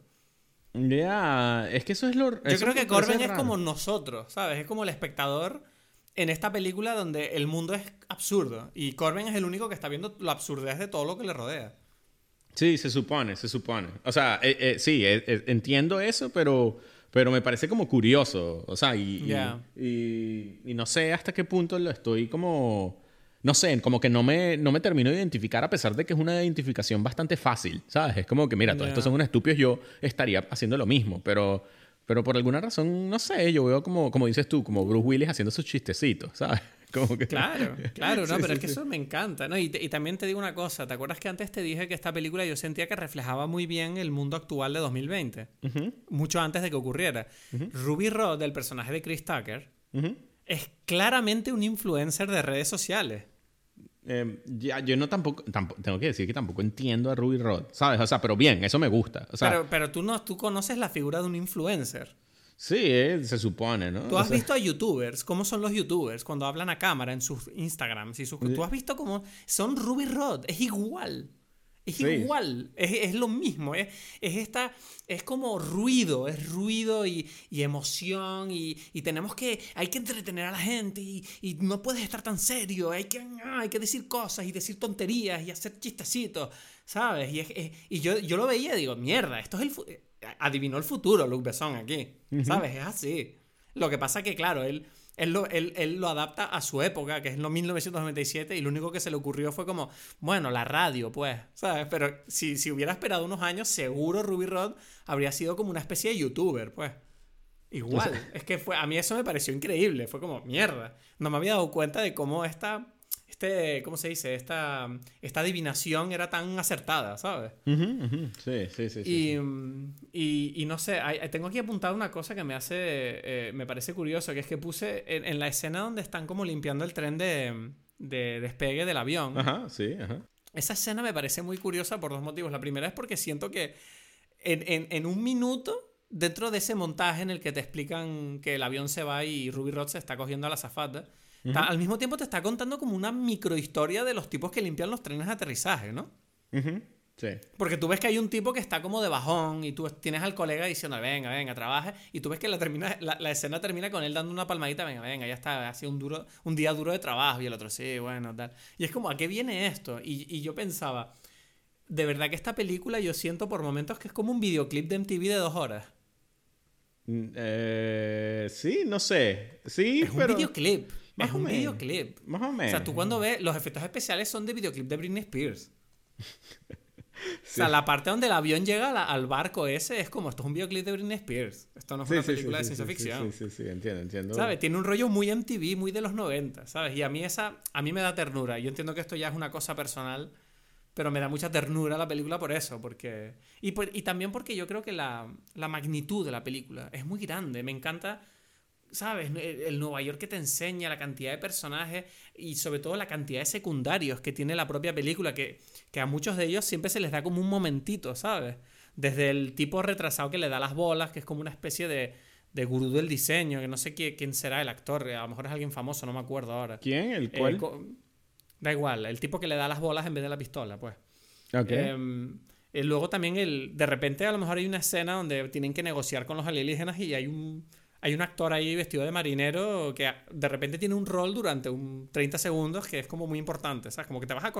No sé, yo no sé si es porque he visto esta película mil veces, pero me acuerdo mucho de los secundarios. Claro, claro, claro. Sí, sí, sí, sí. Bueno, este, este actor es famosísimo, pues. O sea, ahora no me viene el nombre, pero sí, sí. Y no sé, o sea, a mí me encanta eh, precisamente pues esa... Como ese, ese... La película no tiene un reparto coral, pero sí que siento que tiene como muchos personajes eh, sabes, que tú podrías en cierta manera reconocer. Quiero decir, El atracador, por ejemplo, es, es, un personaje que yo he visto en carnavales, la gente disfrazada del atracador del quinto elemento, que es como, ¿qué? La gente se acuerda de esos detalles.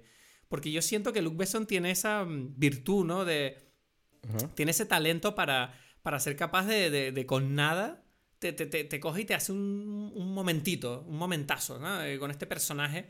Dice, venga, este, este personaje va a tener un momentazo y ya desaparece. Desde, desde el, me da igual si es el tipo que le vende tallarines en la ventana de la casa, como si es el, el atracador, como si es el marinero que intenta negociar, como si es eh, los amigos de Ruby Rod, eh, las azafatas, eh, ¿sabes? Todos tienen como sus momentitos ahí. y siento que eso hace, siempre hace que el, universo de las películas de Luc Besson tú sientas que está vivo. O sea, yo siento que está vivo. Yo siento que el mundo del quinto elemento, como que hay más, más allá de las escenas que yo estoy viendo, hay más mundo, hay más cosas que están pasando. ¿Sabes lo que te quiero decir? Sí, a mí me encanta eso. Por eso, con esta película a mí no me pasa. Eso es lo que quiero decir. Es como que siento que están es, como una construcción, como dices tú, como de un videoclip. Y yo cuando yo veo un videoclip, yo no me imagino que eso está pasando más allá del videoclip, ¿sabes? O sea, como que... Mm, y por eso te digo, en, otras películas como Blade Runner eh, o, incluso Men in Black, sí siento como que, ah, mira que, no sé, que, hay tantas cosas aquí. Por ejemplo, Ruby Rod, no me imagino otra cosa de Ruby Rod que no sea allí, ¿sabes? ¿Entiendes lo que quiero decir? no sé, es que yo creo que tú eres, no sé, por algún motivo lo que yo te dije al principio de que yo creo que esta película tienes como que soltar la lógica y el raciocinio y dejarte llevar en la montaña rusa. Y yo siento que no eres capaz. Como que tú sientes que la película necesitas que te diga algo concreto. No, pero otra vez, no en, no con respecto, no en general. O sea, porque te digo, te puedo nombrar todas estas películas que yo siento que. que, Pero Blade Runner es lo más opuesto a lo que No, no, Blade Runner no. Blade Runner te dije que no. Te dije, por ejemplo, Speed Racer, te dije, este, ¿cuál fue la que te dije? Eh, eh, ya se me olvidó, o sea, porque, porque no sé, como que hay, hay, otras películas, ¿sabes? Que, que mm. siento que son mucho más más, o sea, que, que, en las que yo se me olvida y estoy, incluso vamos a poner otro ejemplo, la película de, de Luc Besson más nueva, o sea, bueno, la, la, de Valerian, ¿sabes? Y la ciudad de los... Bueno, esa, por ejemplo, me parece como Luc Besson cansado. Esa me, me gusta mucho más que... que, que, que la mierda! No, no, de verdad. Me, o sea, en esa yo sentí como lo que... Sentí como otro mundo, sentí otras cosas que yo no había sentido, ¿sabes? Que no... Sí, lo del mundo sí, pero a mí la, la, historia de Valerian me pareció demasiado aburrida y los personajes demasiado aburridos. No sé, yo. O sea, lo único que salvaría de la película fue la tipa. Pero el otro actor me parecía, Dios mío, cada vez que hablaba era como, me aburro. me aburre tu. Me aburro. no, tenía ningún carisma para mí. O yo qué sé, Pacific Rim tiene eso. Eh, que no. O sea, Stargate. Stargate es una película que no tiene mucho interés y que a mí me, divierte más que esta. No sé por qué. O sea, no. No sé. Ves, en eso somos distintos. A mí Stargate me parece mucho más aburrido que esta. Me gusta Stargate también. Pero esta me encanta mucho más. Precisamente por el cachondeo que tiene. Por eso. Y es, Que, no sé, es que a mí me gusta el cachondeo que tiene la película. Yo siento que tú me estás diciendo todo el rato como, ya, pero es que a mí este cachondeo como que... Es al revés, es muy poco cachondeo. Es al revés, es muy poco. ¿Cómo que va a ser poco cachondeo? A ver, Es que ese es el tema, es solamente una escena. ¿Sabes? Es como que yo quisiera que, que toda la película fuese así. Yo siento que la película. ¿cómo, ¿Cómo, no es que toda la película es cachondeo? No, porque es, otra vez, es lo que digo, como que se lo, yo quiero ponérsela a un niño de, de, ¿sabes? Es como que de 10 años. No, no, no, no, no, no, ves, ahí te estás liando. No estoy diciendo que sea infantil, estoy diciendo que es cachondeo. No tiene nada que ver con ser infantil. Ya, ya, ya. Es que te lo repito, te lo dije antes. Esto es una película para adultos que quieren pasárselo bien y que tienen que estar de cachondeo, no para niños. Ya, quizás, no, sé. No tiene nada que ver una cosa con la otra. Claro, no sé, por ejemplo, Mars Attacks tiene eso también, ¿sabes? ¿Ves? Mars Attacks, pero Mars Attacks no la recuerdo bien. Es para niños, ¿no? No, es cachondeo, ¿sabes? ¿Ves? Pues yo, a mí Mars Attacks recuerdo que me gustaba mucho, pero no me acuerdo nada de esa película. Tengo que volverla a ver. Exacto. Entonces, no sé, yo, yo estoy de acuerdo con lo de, con lo de que sea algo para divertirse. Las películas de Paul Verhoeven para mí son así, Robocop, eh, ¿Cuál es la otra? Robocop, por ejemplo, es ultra violenta, ¿sabes? Ya, ya, pero es cachondeo, por Dios. O sea, no sé si... Es cachondeo, pero ves, tiene ese mismo rollo. De hecho, tiene momentos de extremísima violencia. La muerte de, del prota es como una cosa que a mí me dejó traumado de niño. Yo tuve pesadillas. Sí, sí, sí, pero, pero, pero es cachondeo, pues. pues eh, sí que te... Sí, pues por eso, es, el mismo rollo. No sé, es como un Verhoeven europeo. Bueno, Verhoeven es europeo. Sí, por eso. Verhoeven es holandés, pues. Pero, pero por eso, por eso te iba a decir. Y ahí, y ahí sí, pero, pero esas cosas sí las veo, ¿sabes? Y, y por eso te digo, no sé, Starship Troopers es así. Eh, No sé, Sí. por alguna razón específicamente, y es lo que digo, me gustó mucho León, eh, o sea, o no sé si mucho, pero sí me gustó, me gustó otras películas Luc Besson, ¿no? Y en esta es como que son como cositas por allí, pero que en, en su conjunto no, no me terminan de, se- de hacer sentir lo que se, eh, mi punto es lo que se supone que hace sentir, ¿sabes? Y eso es lo que yo digo como que eh, quisiera. Pero una, una cosa que te quería decir es que, que, me- que también me llamó la atención de la peli. Eh, me he dado cuenta de que la ropa que te ponen en la película no es tan distinta a lo que ya llevamos en 2020. O sea, yo siento que hay peli en la ropa, hay momentos donde los personajes van vestidos de ciertas maneras que yo siento que la película me las está intentando vender como, uh, mira cómo se visten, están muy locos. Y yo siento, bueno, es que la gente se viste así ahora. y, me hace, y me hizo mucha Sí, gracia. como eso. era este tipo, eh, ¿cómo se llama? John Paul Gaultier haciendo esto, no, o sea, estaba haciendo algo que, que no era mucho más, no, no era muy distinto a lo que iba a suceder en- eventualmente. No, no, todo lo contrario. Yo creo que lo que hizo fue precisamente por lo que él hizo, la moda evolucionó hasta el punto de que ahora eso es algo normal. Sí, ahora te digo otra, otra pregunta porque se supone que la película tiene un componente de acción, ¿no? Porque eh, León, Sí. por ejemplo, es una película de acción en toda regla, ¿no? O sea, eh, con, con unas escenas espe- espectaculares. A mí esta película no, las escenas de acción no, tampoco, o sea, siento que no hay nada memorable, excepto quizás lo mejor es otra vez porque, porque en el montaje está muy bien hecho, es esto de, de la canción de la diva y, y Lilu peleando con los aliens estos, ¿no? Mm, No, la- a mí esa escena de Lilu peleando con los aliens me da igual la acción. Lo que me importa es la sensación de, de Lilu. Pero a mí la escena, la escena de, de Corben di- de- en el tiroteo con los aliens, en el, como en el hall ese gigante, a mí me encanta. Porque hay humor por un tubo. Ya, yo, yo es que lo que pasa es que me ¿Sabes? parece. Todo es cachondeo. Sí, me parecía que no, que era un poquito inentendible de dónde estaba cada personaje. Es como que, pues, ¿dónde está Corbin? ¿Dónde están los aliens? Qué ¿Dónde están raro. los otros? Estoy viendo como un caos que en principio tampoco me molesta en sí mismo. Pero es como que sentía Bueno, que, no que, sé, yo creo que, que Luc Besson antes tenía como un, un estilo y no me parecía particularmente bonito, ¿sabes? Me parecía como... No sé, a mí, a mí sí me gustó. A mí sí me gustó. De hecho, me pareció espectacular el momento donde Corben salta con la explosión y todo, ¿sabes? Quiero decir, me parece que es, un- es, es verdad que las escenas de acción no son revolucionarias, son genéricas para la época y punto. Pero yo creo que funcionan muy bien por el hecho de que, no sé, yo me partí de risa con la parte donde Corben se junta con Ruby Rod y Ruby Rod está gritando como un loco mientras explota las bombas, ¿sabes?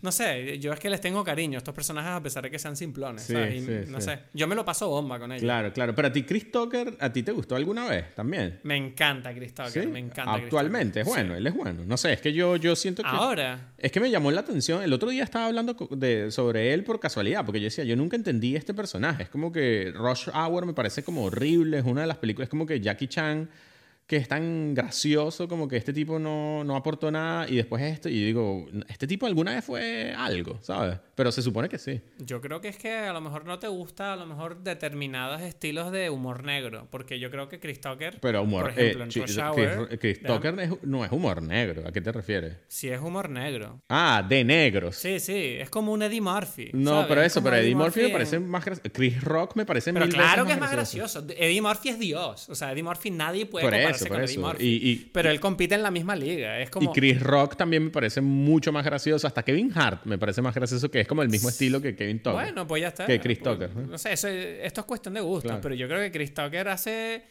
Es el personaje negro así como histriónico. Más histriónico de todo. O sea, que Chris Rock no hace histriónico. No, no, Y- más bien es y como. Eddie, y Eddie Murphy tampoco. Como Kevin Hart, pues, ¿sabes? Pero Kevin Hart me da. Kevin Hart puede ser parecido. sí, me parece como que Kevin me da más risa, parecer. pues. Como una película de Kevin Hart con, con The Sí, Rock. pero ves, pero por ejemplo, lo que hace Chris Tucker a mí me parece como más. Es como más. eh, es menos fácil de consumir. Y yo creo que es un. Hace, él hace, o sea, te digo, lo de Ruby Rod es algo que totalmente. eh, la persona a la que le, le haga gracia eso se va a partir de, risa y a la persona que no le haga gracia lo, lo va a odiar. Pero no va, o sea, nadie va a ver esa interpretación y va a decir, no sé, ni me fijé, no me acuerdo. Eso no pasa. En cambio, con, con Kevin Hart te puede pasar que tú veas una escena de una película de Kevin Hart y digas, ah, no sé, no me acuerdo, no me hizo gracia. Y me- ¿Sabes? Chris Tucker es un tipo que va a los extremos también. Sí, no Igual sé. que la propia película. Claro, eh, pero no, es que, es que yo quisiera, ese es mi punto, yo quisiera que fuese a los extremos, yo no los, yo la siento como tonta y ya. Que sí, que ya me ha quedado claro que tú no lo pillas. que no quiero volver a entrar en eso. No, coño. no, no, pero es Quiero porque, porque no película. siento, siento que Chris Tucker no es peligroso. No es, no es el extremo. No, sí, joder, el personaje de Ruby Rod no tiene sentido. Tú no sabes si. O sea, el personaje de Ruby Rod o sea, tú no sabes si ese tipo es gay, si ese tipo es heterosexual, si ese tipo es un hombre, una mujer. No sabes si es, no sabes si, es inteligente o es tonto. No tienes ni idea. O sea, es un tipo que juega tantas cosas a la vez que me parece fascinante. Pero esa es la, la, Pero no sé, bueno, ese es como el personaje, pero no sé si la interpretación. Eso es lo que siento yo, pues. ¿Cómo que no? Ruby Rod es pura interpretación, no tiene otra cosa. ¿Tú crees que esa interpretación que tú ves ahí está en el guion? ¿Tú crees que eso lo escribió Luke Besson? No. Eso es lo que lo hizo Tucker, seguro. O sea, me lo creo. O sea, seguramente que Luke Besson dijo, bueno, me imagino un tipo muy loco, tal, pero no le dijo a Chris Tucker, quiero que bailes así y grites de esta manera. Eso estoy seguro que lo aportó Chris Tucker a la mesa. Ok, ok, ok. Eso puede ser, no sé. Sí, sí, sí. Ah, no, yo estoy defendiendo aquí con la espada bien duro hoy. Puede ser. pero también te digo una cosa, me, hace mucho... la comedia de la película me gusta mucho a mí. O sea, porque es muy, es muy simple, los chistes muchas veces, pero hay una cosa que, me queda por decir, que es el tema de, mm, de cómo... Me, parece que la película es bastante progresiva, en cierta manera, aunque he, leído que no. Eh, ya, bueno, pero es que nadie, no, hay nada progresivo en, este, en el 2020, no, no, no. ¿sabes? ya lo sé, pero bueno. No, pero el artículo que he leído creo que era viejo, pero da igual. Em, yo creo que a mí me mola el reto, el, el hecho de que Mila Jovovich interpreta a este personaje que que en cierta manera no es del todo una princesa en apuro, ¿sabes? Necesariamente. No, para nada lo es, eh, a, pesar de que al final sí que necesita que la rescate Corben, pero sí siento que la película te está diciendo que, lo que funciona es la colaboración entre ella y Corben, ¿sabes? Porque Corben al mismo tiempo le está perdido en sus tiroteos y no sabe lo que tiene que hacer. Claro. Entonces, eh, a mí me gusta mucho cómo la película trata un poco el, estereotipo del héroe, ¿no? Porque tú ves que Corben... Em, por un lado, está intentando todo el rato ser el héroe, un poco como a regañadientes, y un poco se burla de eso. Cuando ella llega al taxi, tú lo ves que lo primero que él hace es como poner excusas, ¿no? Como poner excusas para no meterse en un lío porque, para, porque no quiere mm, problemas, ¿sabes? Y, me parece un fiel reflejo de, de, cómo los individuos, ¿sabes? Nos apartamos en vez de, de, frenar lo que está mal. Y creo que representa un poco de por qué ese mundo del quinto elemento está todo hecho mierda, porque es como que no, nadie está haciendo lo correcto en realidad, ¿sabes? Y este tipo, tú ves que cuando finalmente rompe y, se deja llevar por el motivo que sea, que tú puedes decir que sea que no, es que le gusta la, la caraja, pues. Me da igual. La cuestión es que él rompe un poco con, con, ese estereotipo y, ese, y él adopta su rol de héroe, pero al mismo tiempo que lo hace él, se está burlando de haberlo hecho. O sea, está diciendo, esto, esto es una estupidez lo que estoy haciendo, ¿sabes? Que qué mierda es esto, que a pesar de que es necesario, él está como todo el rato diciendo, soy un estúpido. Y tú ves que en muchos, en muchos momentos él está intentando ser el héroe y no le sale. Claro. Como cuando él llega, cuando él se mete en el, en el avión a dormir con ella y le dice como, quiero que estés tranquila, ¿sabes? Vamos a ir para allá y yo te voy a... Y ella le dice como, no, no, tranquilo tú. O sea, yo soy el ser supremo, yo te protejo a ti. Y él está como, eh, no, eso, eh, pero eso no es así. y de repente llega la zafata y lo duerme, ¿sabes? Y es como tú ves que el tipo está intentando como ser duro y tiene, está rodeado de mujeres que todo el rato le están como controlando, ¿sabes? Como mierda, ¿sabes? No me sale nada, no, no estoy quedando como el héroe nunca.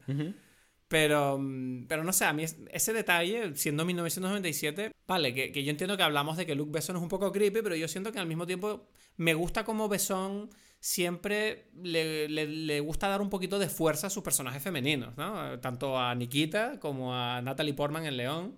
Siempre, siempre no, presenta a las mujeres como... No las presenta como invencibles, obviamente, pero tampoco las presenta como... Ay, estas niñas que, no saben hacer nada, ¿sabes? Sino que son luchadoras con su, capacidad, ¿no?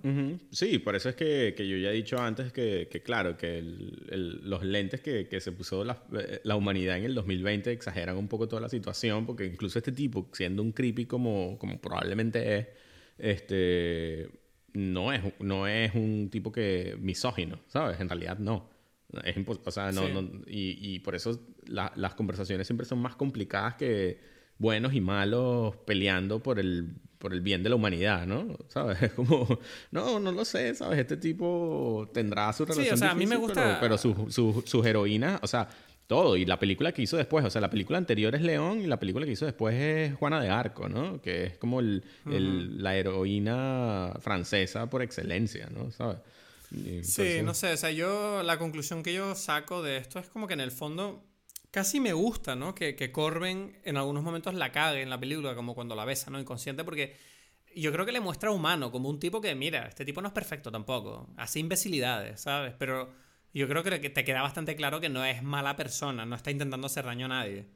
Y ella, entonces a mí me gusta esa, mm, que sí, que, que, luego puede venir gente eh, a poner eh, trabas de corrección política y decir, no, es que estas escenas y tal. Ya, pero igualmente te digo que todos somos humanos, ¿no? Y me gusta ese tema, ¿sabes? Más allá de... No me gusta esta necesidad de que todo sea perfecto siempre. Me gusta que, que aprendamos, de que cometamos errores y aprendamos de ellos. Entonces, no sé, no creo que esta película te esté diciendo eso, pero sí siento que, que en cierta manera los fallos que pueda tener la película por la forma que tiene Luke Besson de ver el mundo, creo que pueden funcionar cinematográficamente cuando tú ves que los personajes son redondos en ese sentido. ¿Sabes lo que te quiero decir? Puede ser, puede ser. En fin, en fin. No sé, yo, para mí, El Quinto Elemento es una de mis películas preferidas. La adoro, la he visto literalmente más de 10 veces y no me canso de verla, ¿sabes? No me canso, me gusta, es, me río y me gusta viajar con estos personajes. Desearía desearía que hubiera más películas de Corbin Dallas y de Lilu, pero sé que al mismo tiempo eso es pedir mucho y creo que es mejor dejarlo así porque sé que a lo mejor no me gustaría lo que la continuación. Entonces, no sé, me da pena un poco, tengo que confesar, que no te guste tanto como a mí esta película porque siento que, que, que, aquí estoy descubriendo que eres un poco más serio de lo que a mí me gustaría. No, al revés. Tienes que entender. Esta película es demasiado seria. ¿sabes? que no es seria, Edgar, sí, por Dios. Sí, sí, sí. Que no, no, no, no sé, no estoy de acuerdo. No, lo hemos intentado en esta hora y 20, no nos hemos puesto de acuerdo y nos pelearemos detrás de los micros. Okay, okay, okay. Pero um, no pasa nada. Eh, me gustaría preguntarte si tienes alguna recomendación para esta semana para la gente que nos escucha. Uf, ya va. Yo siento que sí, pero porque no me viene. Yo sí tengo una. ¿Por qué no tienes tú la tuya? No, ya va. Yo creo que tengo. Pero di, di, di qué viste tú para ver si me acuerdo yo. A ver, yo, yo, ¿te acuerdas cuando hicimos Annie Hall hace un par de episodios? Eh, te dije que yo iba a entrar como, me notaba como que iba a entrar en un bucle de películas de Woody Allen y efectivamente ha pasado. Eh, desde entonces me he visto eh, Hannah y sus hermanas, que a ti te gusta mucho esa película. Sí. Tengo que confesar que está bastante bien. Y me he visto también Misterioso Asesinato en Manhattan. Excelente. que esa es la del, la del asesinato que, que, tú conectabas con Annie Hall. Es esa. Exacto. Entonces, eh, tengo que decir que Misterioso Asesinato en Manhattan es tan buena. O sea, no, yo ya la había visto, pero no la recordaba tan buena. O sea, era como, mierda. O sea, es demasiado divertida y me parece un mensaje tan bonito sobre los conflictos del matrimonio que, no sé, yo la recomiendo muchísimo si quieren pasar un buen rato y ver una película entretenida, divertida y con, bueno, la, típica dosis de, de, de personaje neurótico de Woody Allen eh, yo la recomiendo, de verdad. Es una película eh, buenísima, buenísima. Me encantó, me reí. vamos, me, morí de risa. Buenísimo, me encanta, me encanta que te guste. No, no, no, creo que no tengo ninguna, no me viene ahora ninguna a la cabeza. No, pasa nada, la gente, la gente te odiará esta semana, no pasa nada. Bien, bien, bien, bien, Yo te defiendo, igual que defiendo el quinto elemento. Yo estoy exacto, exacto. ¿sabes? Este tipo ha pasado por mierda, gente. Este tipo era venezolano, vio mierda y ahora es alemán, déjenlo en paz. ¿Sabes? Que tiene que cargar con la historia del país alemán ahora y defender la Segunda Guerra Mundial delante de todo el mundo. Exacto, exacto. Exacto, tienes muchos traumas. Tengo muchos traumas yo, en ningún país es fácil. Bueno, ese ha sido el episodio de esta semana. Espero que te haya gustado, espero que te guste el quinto elemento, espero que nos sigas en redes sociales, Twitter, Instagram, arroba dime pelis. Espero que te guste lo que estamos haciendo y que sigas con nosotros cada semana. ¿Qué te puedo decir? Mira películas y nos vemos aquí la semana que viene en Dime Peli.